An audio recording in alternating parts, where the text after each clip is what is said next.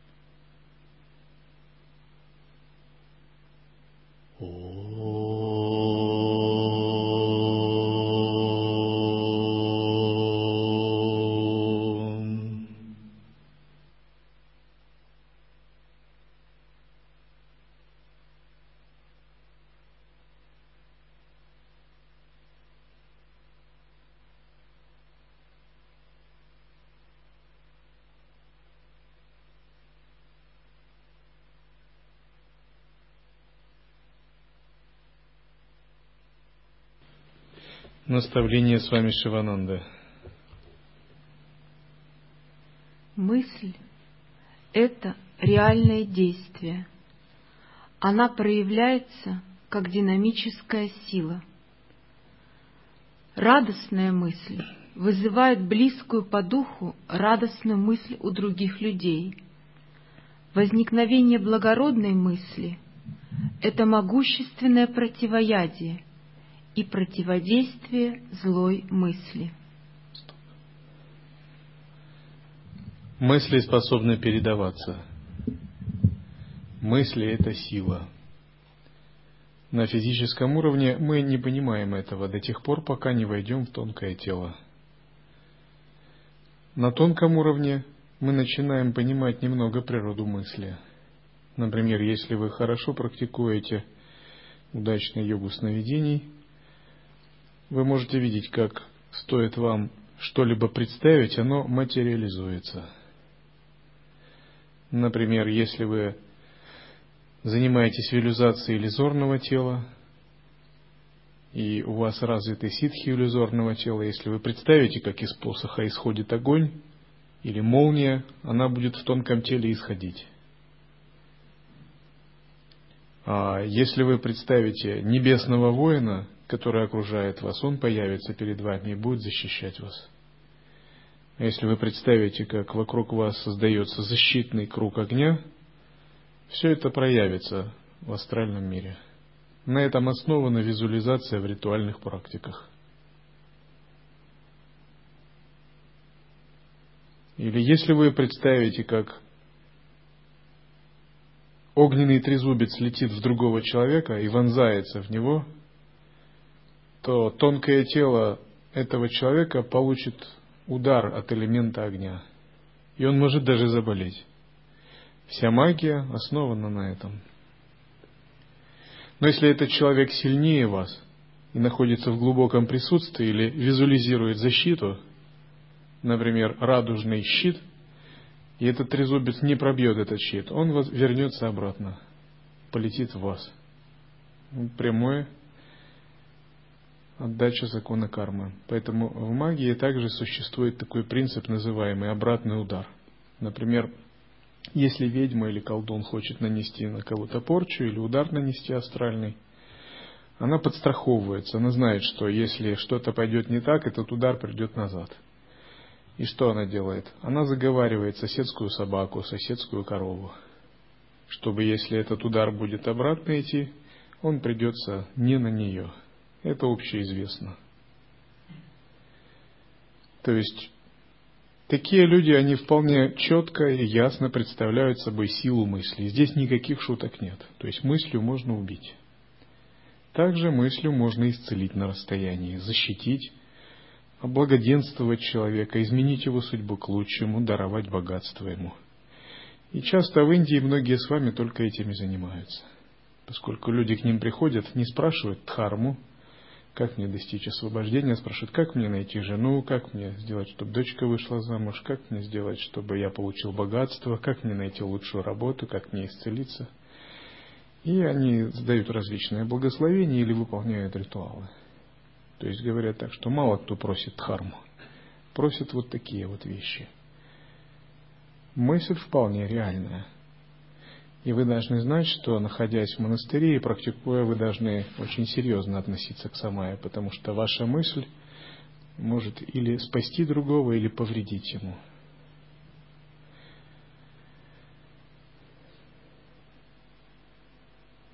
Еще раз прочтите. Мысль – это реальное действие. Она проявляется как динамическая сила. Радостная мысль вызывает близкую по духу радостную мысль у других людей. Возникновение благородной мысли – это могущественное противоядие и противодействие злой мысли. Также важно понимать, что следует поддерживать чистые и радостные мысли. И вот если находится рядом человек, излучающий нечистые, такие нерадостные мысли, то вообще от таких людей надо держаться подальше. Они как больны. То есть мысль – это как некий вирус, и он может передаваться. Если у человека такое унылое, такое угнетенное, нечистое состояние, то просто находясь рядом с вами, вы начнете чувствовать его как бы ментальную агрессию. Вы начнете чувствовать несвойственные вам мысли и образы, и это будет у вас появляться. Если вы опытный практик, то вы, конечно, будете самоосвобождать это. Вы заметите, что это не ваши мысли, это начнет исчезать. А если вы практик слабый, вы подпадете под это. И вот тоже через некоторое время будете находиться в таком состоянии. И в этом случае очень важно, как минимум, не давать себе заражаться такими мыслями. Иметь собственную личную бхаву и утверждаться в чистой и светлой бхаве. И, допустим, люди, склонные каким-то определенным строю мыслей, они склонны думать, что все другие тоже мыслят так. То есть они входят в целую вселенную такого видения. И часто, когда я общаюсь, мне такие люди говорят, а вот все так думают. Я говорю, вовсе нет. Совсем, я думаю, вообще совершенно иначе. Это просто ваше видение. Это вот голодный дух, он может говорить, все такие, как бы вот если голодному духу дашь воды, он выпьет, а она в желудке превратится в огонь. И он не получит этого никакой пользы. И все голодные духи склонны видеть мир глазами предков, голодных духов. Для них вся Вселенная выглядит такой полуразрушенной, облезлой, такой с недостатками, с нехваткой, неудовлетворенной. Это Вселенная голодного духа. И даже если вы хотите пожертвовать голодному духу, он это испортит. Вы ему дадите деньги, они потеряются, дадите еду, она прокиснет, дадите воду, она станет мутной, непригодной для питья, он захочет выпить, горло узкое, то есть и пока эти кармы не отмоются, даже таким существам трудно помочь. Это просто видение. То же самое видение богов, страсти. Богу страсти дадите воду, он возьмет в руки, она нектаром станет. Дадите колючий какой-нибудь куст, она станет ландышем или лотосом. Дадите ему медяк, она станет корзиной золота. Дадите камень, этот камень станет самоцветом. Дадите шапку, шапка станет короной. Дадите плащ, плащ станет расшитой золотом мантией. То есть, что вы не дадите Богу, оно все станет божественной. Все живые существа имеют определенный строй мыслей – и этот строй мысли обусловлен их кармой и отпечатками. И каждый, находясь в этом строе мыслей, создает как бы целую вселенную и разделяет ее с другими существами. И важно всегда помнить об этом и выбирать правильный строй мыслей. Потому что если мы мыслим нечисто, мы как бы уже причисляем себя к низшим существам, к животным, голодным духам, к чертям, служителям ада и так далее. Они как бы уже на нас право имеют, думая так, ага, ты подумал, вот, ты наш как бы. Это действительно так. А если мы думаем чисто, возвышенно и правильно, мы причисляем себя к богам. Они как бы видят, что мы им родственная душа. Если же мы думаем свято, мы причисляем себя к святым. И чем больше мы думаем, тем больше мы себя причисляем к такому классу существ. При содействии развитого позитивного мышления мы обретаем творческую силу. Развивайте индивидуальность, сопротивляйтесь внушениям. Не поддавайтесь с готовностью влиянию и внушению со стороны других людей. Обладайте чувством индивидуальности. Сильное внушение, хотя оно не влияет на субъекта немедленно, со временем начинает работать. Оно никогда не проходит незамеченным. Практикуя созерцание, вы все больше должны обретать внутреннюю целостность, внутреннюю независимость и способность самоосвобождать внешние какие-либо влияния.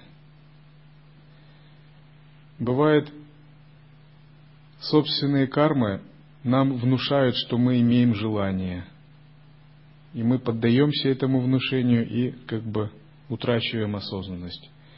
Бывает, появляются видения или некие духи в медитации, которые нам пытаются внушить какие-то неправильный строй мыслей.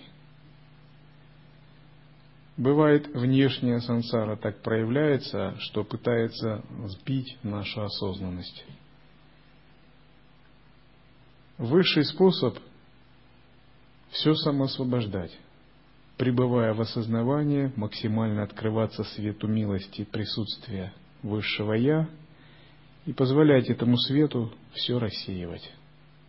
Если же этого света недостаточно, нужно подключать ум, логику, мышление, анализ, аналитику, сильную аналитическую сторону ума, знание философии, теорию и рассматривать все бескомпромиссно с точки зрения учения –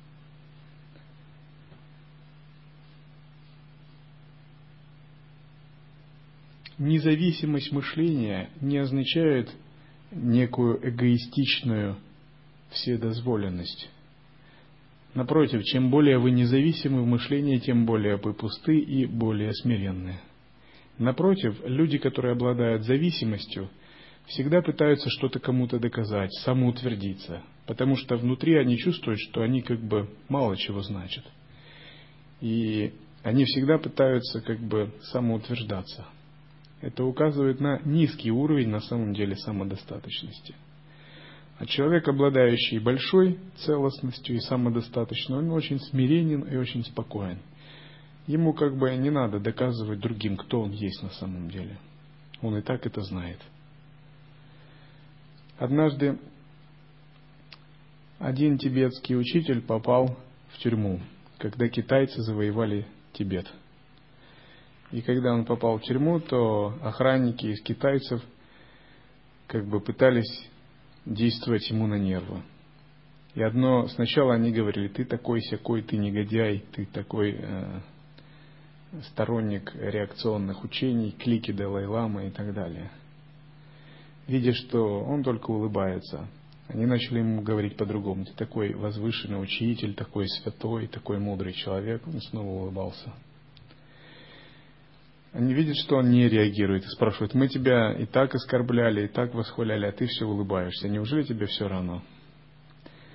Он говорит, ну, на самом деле, все, что вы говорите, не важно. Почему? Потому что я знаю, кто я такой. Что вы не говорите, я-то знаю, кто я такой. И все. Таким же образом, если вы утвердились в истинном естественном состоянии, вы знаете, кто вы такой. И вам не надо слышать мнение других, чтобы это как-то подтверждать. Вот так. Отсюда появляется целостность, самодостаточность. И задача учителя это всегда помочь ученику обрести такую целостность и самодостаточность. Есть псевдоцелостность и псевдосамодостаточность, основанная на эгоизме – о котором мы говорили. То есть эгоизм, эгоистичная псевдоцелостность и псевдосамодостаточность – это самовыражение и самоутверждение. Но это не истинное. В душе, на самом деле, человек очень неуверен, и он знает, что в душе он сам себя не знает. Он только пускает другим пыль в глаза, пытается казаться значительным, знающим, мудрым там, или даже просветленным. Истинная самодостаточность, она внутренняя. Она не требует внешнего самовыражения, самоутверждения. То есть вы просто знаете, кто вы такой. И неважно, что там вовне. Вот так. Все мы живем в мире внушений. Наш характер с каждым днем неосознанно видоизменяется под влиянием общения с людьми. Мы неосознанно подражаем действиям людей, которыми восхищаемся. Мы ежедневно подвергаемся внушениям со стороны тех, с кем находимся в постоянном контакте. Итак, внушение – это когда вы действуете неосознанно, и создается отпечаток в уме. Но если вы действуете осознанно, то есть такой момент, как интеграция. Вы просто открываетесь какой-то энергии, и с этой энергией осознанно работаете. Это не имеет ничего общего с внушением, потому что у вас есть принцип осознанности. И вы пребываете в самосвобожденной недвойственности, но одновременно вы не закрытые. Вы позитивные. Многие, не имея настоящей самодостаточности, и, будучи очень внушаемыми, закрываются. Они думают, я хоть какую-то самодостаточность, хоть какую-то целостность обрету, я залезу в скорлупу, в свою раковину, и буду держать свою крепость, чтобы мне никто ничего не внушил. И такие люди выглядят очень критичными. И эта критичность на самом деле это страх потерять собственную целостность. Очень маленькую, на самом деле, то есть ее почти нет они э, не открыты, они не умеют интегрироваться. Они занимают какую-то такую очень непримиримую жесткую позицию, как прячутся в какой-то крепости. И как бы и оттуда иногда высовывают нос. Это тоже нельзя называть чем-то позитивным и правильным. И такой человек, он никогда не обретет духовного учителя, не обретет приверженности дхарме, никогда глубоко не откроется ни просветляющей милости, ни Иштадевате, ни святым, ни линии передачи. Он всегда будет находиться вот такой брони и крепости, думая, что хоть так он сохранит какую-то независимость и целостность. Это другая крайность, это тоже неправильно. Интеграция означает, что вы одновременно самоосвобождены, полностью целостны и самодостаточны, но одновременно вы полностью открыты. Вы принимающие, и вы можете работать с любой энергией. Мы совершаем действия в соответствии с этими внушениями. Не самостоятельно мыслящий человек подчиняется человеку, глубоко мыслящему. Слуга всегда находится под влиянием хозяина. Жена впитывает установки мужа. На пациента воздействует врач. Студент находится под влиянием преподавателя. Обычай – это не что иное, как продукт внушения. Платье, которое вы носите, манеры, поведение и даже пища, которую вы едите – все это лишь результат внушений. Существуют разнообразные внушения со стороны природы. Текущие реки, сияющее солнце, благоухающие цветы, растущие деревья — все они неустанно посылают вам свои внушения. Итак, здесь с вами Шивананда рассматривает принцип внушения как вселенский принцип. Это принцип спанды, принцип действия Махамаи, Шакти – то есть это не просто некое влияние одного человека к другому. Это такая глобальная трансляция энергии Махамайи. Вся Вселенная нам транслирует свои смыслы. И мы, не будучи самосвобожденными, под эти смыслы подпадаем. И если какие-то грубые смыслы практикующие способны распознать, и немного ориентируясь в ценностях, способны ложные ценности отделять, а истинным следовать, то более тонкие смыслы, транслируемые Махамайей, они еще не различают. Например, есть трансляция времени. паринамы, постоянная причем трансляция. Не было так, что вы проснулись, и на следующий день оказалось вчера, и календарь отмотался назад. Время течет жестко, линейно, из прошлого в будущее. Есть трансляция причин следствий. Причина идет за следствием, а не наоборот. Не было так, что сначала вы почувствовали вкус, а потом укусили яблоко. Все наоборот. Есть также трансляция трех измерений, пяти элементов, грубых махабхутов, татв. Все это различные трансляции энергии Брахмы. Вселенная есть результат мыслетворчества Брахмы. И идет непрерывная трансляция, вот такое внушение сансарных законов нашему Я – и пока мы не станем такими же тонкими, как сам Господь Брахма, и мы не освободимся из-под законов сансары, созданного Брахмой.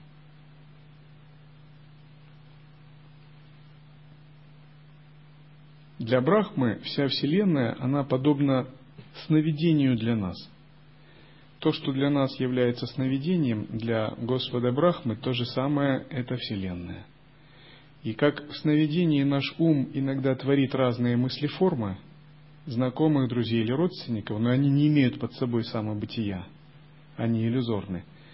Так и глобальный вселенский ум Господа Брахмы творит Вселенную и живых существ.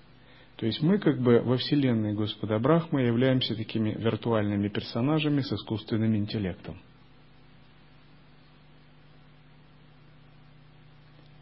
Но мы сам факт своей иллюзорности, конечно, не признаем. Нам наша иллюзорность кажется реальностью. Сверхъестественные силы – результат дисциплины мыслей. Сила концентрации и воли позволяет могучему оккультисту загипнотизировать публику в полном составе – и исполнить фокус с веревкой. Он подбрасывает красную веревку в воздух, внушает зрителям, что сейчас поднимется воздух по этой веревке и исчезает со сцены в мгновение ока. Но фотоснимок ничего подобного не фиксирует. Осознайте и реализуйте силу мысли – Раскройте свои скрытые силы или оккультные способности. Закройте глаза, сконцентрируйтесь, исследуйте высшие сферы сознания. Вы сможете увидеть удаленные объекты, слышать отдаленные голоса, посылать сообщения в дальние края, исцелять людей на больших расстояниях, и в мгновение ока перемещаться в далекие места.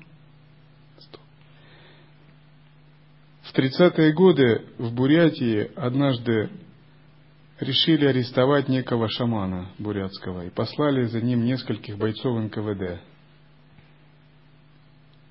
Когда они попытались его арестовать, шаман распространил себя на несколько форм. И эти бойцы не знали, какую из форм ловить. В результате не смогли поймать его. Послали большой отряд НКВД, около сорока человек. Шаман распространил себя на столько же иллюзорных двойников и вступил в бой с отрядом НКВД. Снова не смогли его поймать. В результате они отказались от этой затеи. Сила визуализации ума шамана была такова, что он мог создавать множество иллюзорных двойников – то же самое демонстрировали древние арии Картавиря, Арджуна, Равана. Способность транслировать иллюзорные образы видения ситхи очарования называется моха-ситхи или сам мохан-ситхи. Когда ваша мыслеформа очень концентрированная и очень яркая – то при сосредоточении другой человек может увидеть ее такую же, так будто она реальная. мысли, их разнообразие и победа над ними. Преодолейте мрачные мысли. Очень внимательно следите за своими мыслями. Предположим, вами овладели мрачные мысли. Вы ощущаете депрессию. Выпейте маленькую чашку молока или чая. Сядьте спокойно. Закройте глаза. Выясните для себя причину депрессии и попытайтесь ее устранить. Христианский термин больше, как бы лучше указывает на мрачные мысли. Они называются скорби. И говорят, когда человек идет к Богу, то Бог ему посылает скорби как испытание, пока он не очищен. И в процессе очищения могут приходить такие скорби. Что это значит? Это значит, есть отпечатки из прошлых воплощений, которые вам надо пережить. Вам надо пройти через это. Это значит, в прошлых воплощениях вы, может, делали что-то неправильно, или думали о ком-то плохо, или занимались черной магией, или совершали насилие. То есть это значит, может быть, если бы вы были мирянином, вы или болели бы, или у вас были бы конфликты. Но в монашестве, приняв обеты, вы переживаете это все на умственном уровне, на уровне тонкого тела, ментальном или астральном. Но все равно это надо пройти и через это пережить. Не надо это бояться или делать из этого проблему. Это нормально. Все, что вам суждено по карме, вы будете переживать, и вы никуда от этого не денетесь. Вы это будете переживать или в России, или в Америке, или в Африке, но вы все равно это будете переживать. Это у вас на ладони записано и в книге судьбы записано. Как вы можете от этого деться? И не надо по этому поводу расстраиваться, надо просто принять как данность. Но практикующий он не делает из этого проблему. Если скорби приходят, он учится жить с ними, он учится их принимать и даже любить их. Он делает это частью пути, частью созерцания. Он как Шива, который змей может носить на себе, и эти змеи его не кусают. Или как Шива, который выпил яд, но этот яд ему не повредил. Потому что практикующий не ставит себе задачу быть каким-то восторженным и очень счастливым. Он не эту задачу себе ставит. Он задачу ставит себе быть прежде всего осознанным, видя высшее счастье в осознавании. А разные такие пхавы, скорби и прочее, они будут приходить и уходить, но этому не следует придавать никакого значения, просто их наблюдать. А если они более сильные, чем надо, выполнять какие-то практики, поддерживающие ум.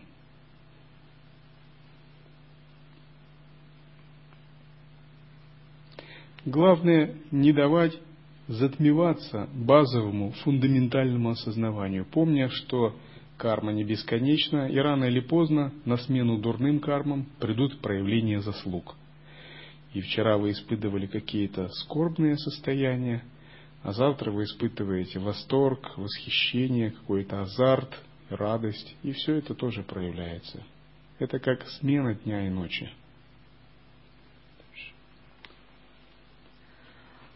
Размышления о возвышенных идеях и благородных деяниях – лучший метод для преодоления мрачных мыслей и вызываемой ими депрессии. Вспомните снова, что позитивное побеждает негативное. Это великий действующий закон природы.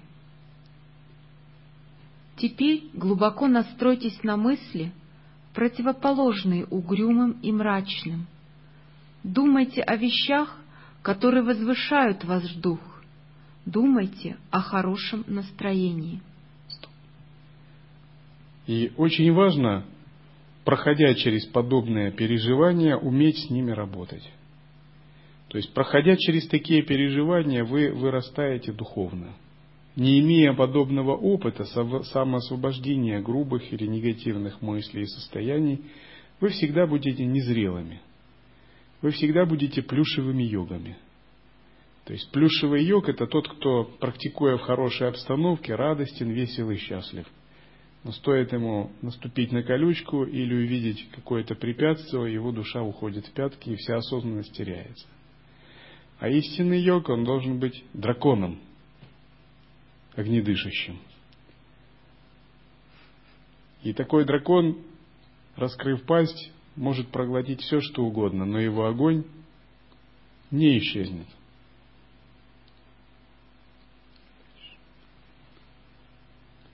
Представляйте все преимущества прекрасного расположения духа. Ощутите, что вы и в самом деле обладаете этим качеством. Вновь и вновь мысленно повторяйте формулу «Ом» — хорошее настроение. Ощущайте «Я в прекрасном настроении». Начинайте улыбаться и смеяться. Пойте Иногда это быстро поднимает настроение. Пение прекрасно изгоняет уныние и мрачное настроение. Несколько раз громко пропойте «Ом». Побегайте на свежем воздухе. Депрессия вскоре уйдет. Иногда, если это мирской человек, можно видеть, что у него такие состояния появляются из-за того, что сахасрара чакра закрыта. Как говорят экстрасенсы, утеряна связь с космосом. Это так, поскольку сахасрара чакра – это брахмадвара, связь с Абсолютом. И канал связи Дева Вахини обеспечивает связь физического тела, астрального, ментального и каузального. А если сахасрара закрыта, то этот канал, конечно, не работает – и он может не работать из-за того, что по астрологии пришло время ему закрыться. И работают нижние чакры, а нижние чакры это не чакры вдохновения, конечно. Иногда из-за того, что мысли других людей закрыли ему сахасрара чакру. Иногда этот канал не работает, потому что идут препятствия от духов кредиторов. Например, маленький дух сидит на макушке, на корточках. Человек этого не видит, а он у него сидит – это тоже может быть. И в этом случае важно открывать сахасрара чакру. Например, визуализировать над головой Иштадевату, Дататрию, светящегося в полной красоте, в чистом видении со всеми атрибутами, и практиковать гуру-йогу, рассматривая гуру Иштадевату как одно, представлять его как ослепительную форму у себя над, прямо над головой, примерно на высоте 5 сантиметров.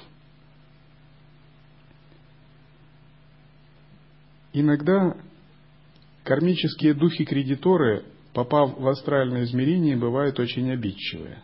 Если по неосторожности вы причинили кому-то вред или нанесли обиду, они будут пытаться взыскать с вас, получить этот кармический долг.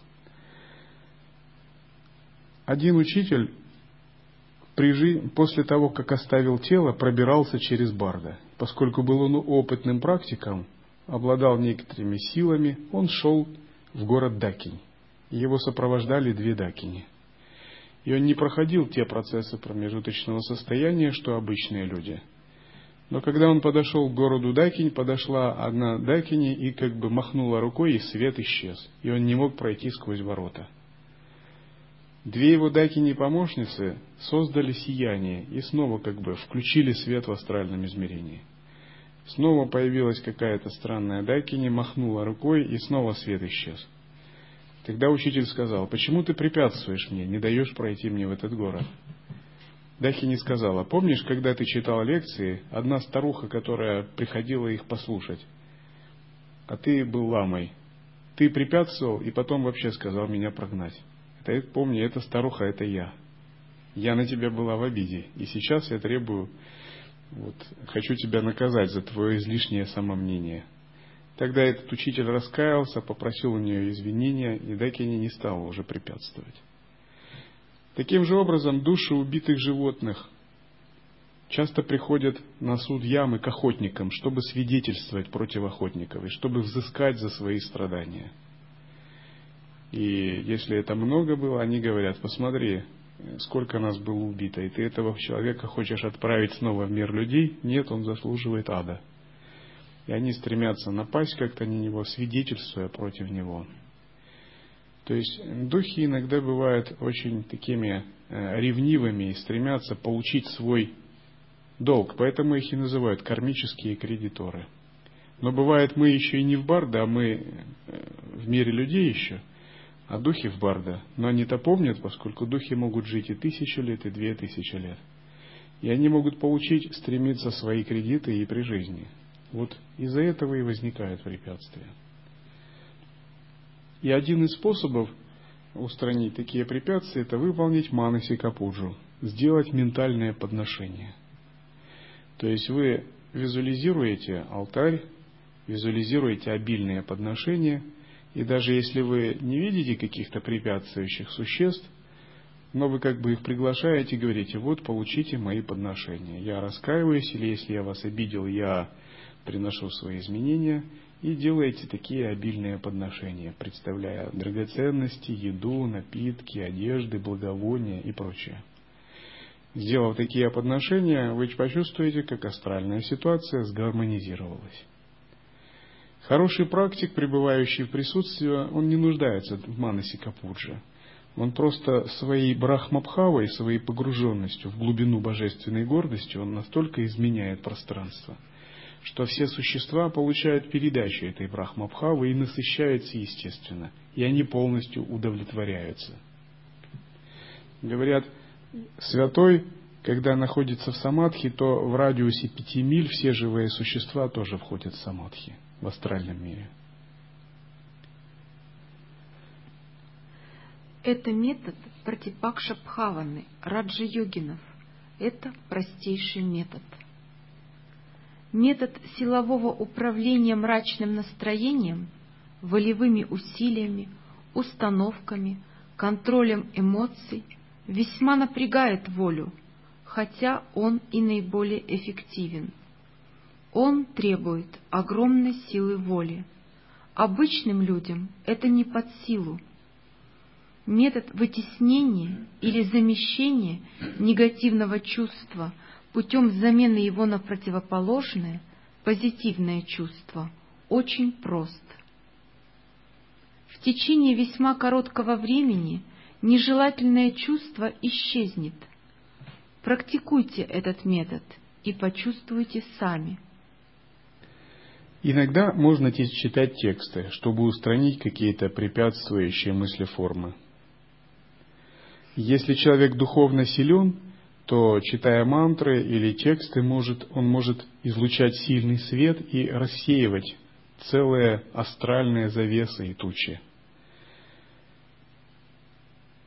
Был один а, святой. Однажды он, путешествуя, встретился с одним брахманом.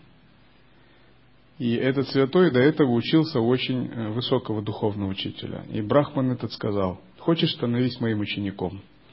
когда они побеседовали. И этот э, человек сказал, ну вот я слез с лошади, а ты мне предлагаешь садиться на осла. И это Брахмана задело. Он сказал, ну давай проверим наши знания. И оказалось, что Брахман знает меньше, чем ученик этого святого учителя. Но Брахман все равно не сдался и сказал, ну, это еще ничего не значит, что ты знаешь больше философии и текстов. Вот ночью увидишь, кто из нас более продвинут. И ночью у этого ученика начались проблемы. Летали ритуальные предметы, падала посуда, и он чувствовал очень сильное давление. И он обратился к своему гуру и сказал, что когда я читаю тексты, этого не происходит. Стоит не отвлечься, вот такая обстановка. Гуру сказал, Брахман выполняет какие-то обряды, чтобы навредить тебе. И ученик спросил, что же делать? Он сказал, я дам тебе текст, тебе надо будет залезть в бочку и читать этот текст, накрывшись крышкой. И он читал его в течение нескольких дней, и на третий день было совершенно что-то ужасное. Дул ветер, вырывались с корнем деревья, шатались стены, и к нему в сарай, где он практиковал, залетел магический кинжал, который летал по всему сараю но не мог в него попасть, потому что он был закрыт этой бочкой. И поскольку этот кинжал не нашел своей цели, он вернулся обратно и поразил этого брахмана.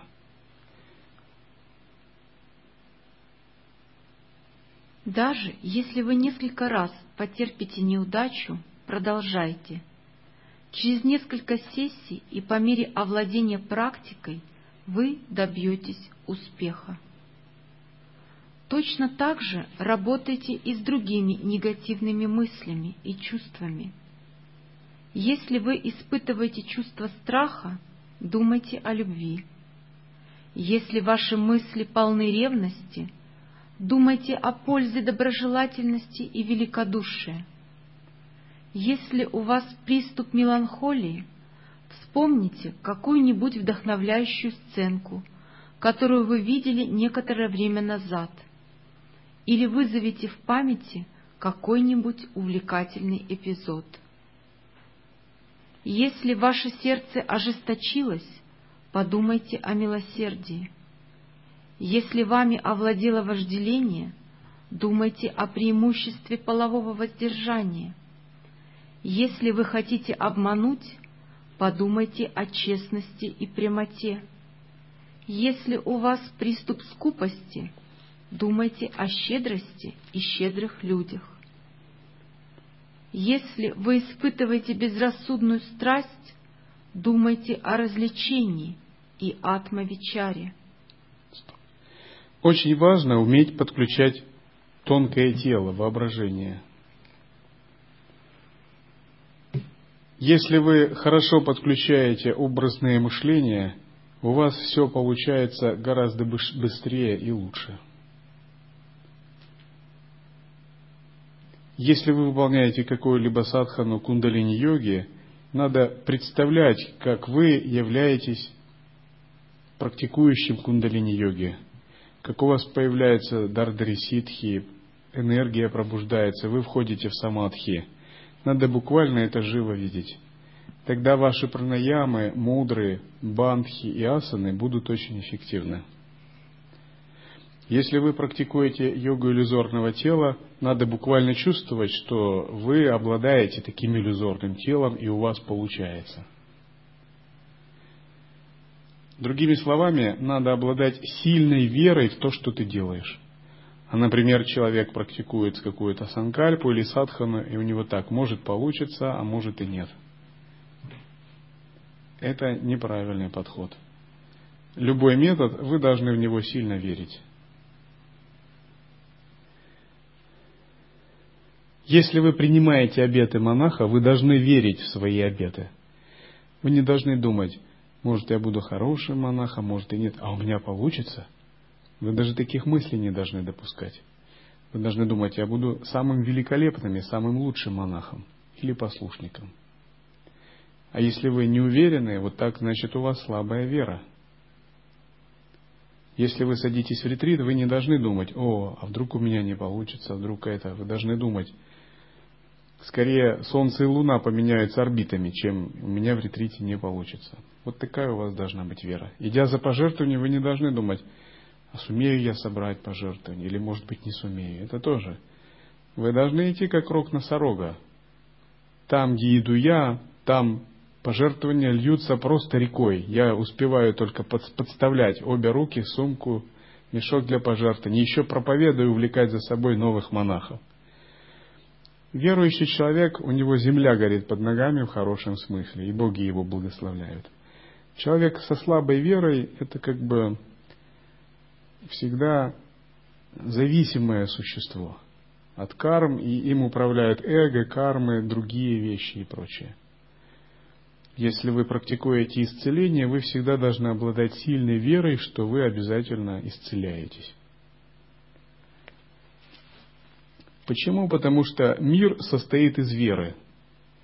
То есть вера – это глубинный смысл, который лежит в основе творения всей Вселенной. И когда Брахма творил Вселенной, он глубоко верил в реальность этой Вселенной. Поэтому она так реальна, кажется всем живым существам. И если мы хотим что-то сотворить или создать, мы также должны сильно верить.